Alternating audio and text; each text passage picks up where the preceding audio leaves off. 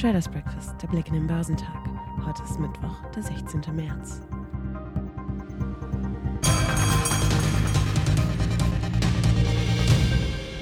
Auch wenn im Krieg in der Ukraine weiter keine Waffenruhe in Sicht ist, blieb die Hoffnung auf eine diplomatische Lösung existent.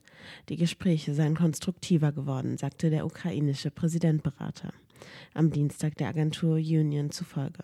Allerdings gab es auch eine Aussage des russischen Präsidenten Wladimir Putin, die Ukraine suche in den laufenden Verhandlungen nicht ernsthaft nach einer beiderseitig akzeptablen Lösung. Die Aktien im asiatisch-pazifischen Raum legten im Mittwochshandel zu, da die chinesischen Aktien nach den jüngsten schweren Verlusten wieder kräftig zulegten.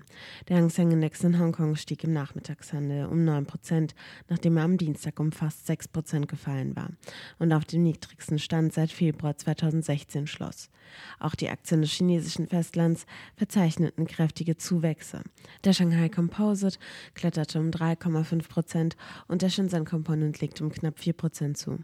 In Japan kletterte der Nikkei um 1,7 Prozent nach oben. Der südkoreanische Kospi stieg um 1,4 Prozent und der australische S&P ASX 200 stieg um 1,1 Prozent. Nach einem durchwachsenen Wochenauftakt haben die US-Börsen am Dienstag wieder deutlich zugelegt. Ein kräftiger Rückgang der Ölpreise habe gestützt, hieß es. Die Sorge der Börsianer, dass der hohe Ölpreis die Inflation weiter anfacht und die US-Notenbank Fed noch stärker in Zugzwang bringen könnte, sei dadurch wieder etwas gemildert worden. Von den Währungshütern wird am Mittwoch die erste Zinserhöhung seit 2018 erwartet. Der Dow Jones Industrial baute die Gewinne im Verlauf auf und schloss 1,8 Prozent höher bei 33.544 Punkten. Andere New Yorker Aktienbarometer entwickelten sich sogar noch schwungvoller.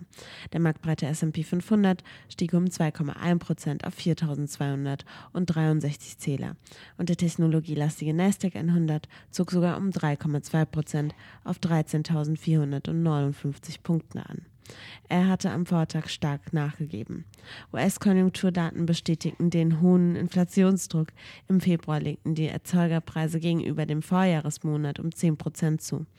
Allerdings hieß es, neben dem Ölpreis habe eine überraschend eingetrübte Stimmung in den Industrieunternehmen im US-Bundesstaat New York die Befürchtungen wieder etwas gemildert, dass die Fed ihr Straffungstempo künftig noch anziehen wird.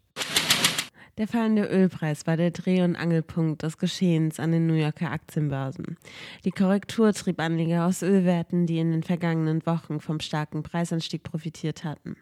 Die Kurse der Öl, Multis, Chevron und ExxonMobil sackten um 5,1 Prozent und 5,7 Prozent ab. Auf der anderen Seite waren Fluggesellschaften große Profiteure der jüngsten Ölpreisentwicklung, weil hohe Ölpreise für ihre Flugzeuge ein schwerwiegender Kostenantreiber sind. Griffen die Anleger erleichtert wieder zu. Die Titel der großen US-Airlines American, United und Delta zogen jeweils im Bereich von etwa 9 Prozent an. Sie profitierten auch von überraschend guten Umsatzzahlen von Delta und United für das erste Quartal.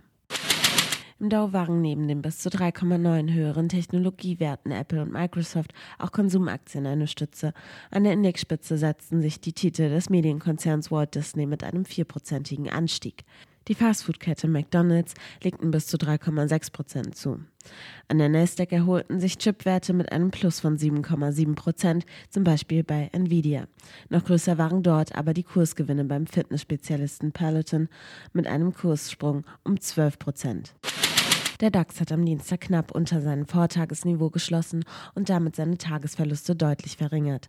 Unterstützung erhielt der deutsche Leitindex vor allem von den US-Börsen, die angesichts weiter spürbar rückläufiger Ölpreise kräftig zulegten.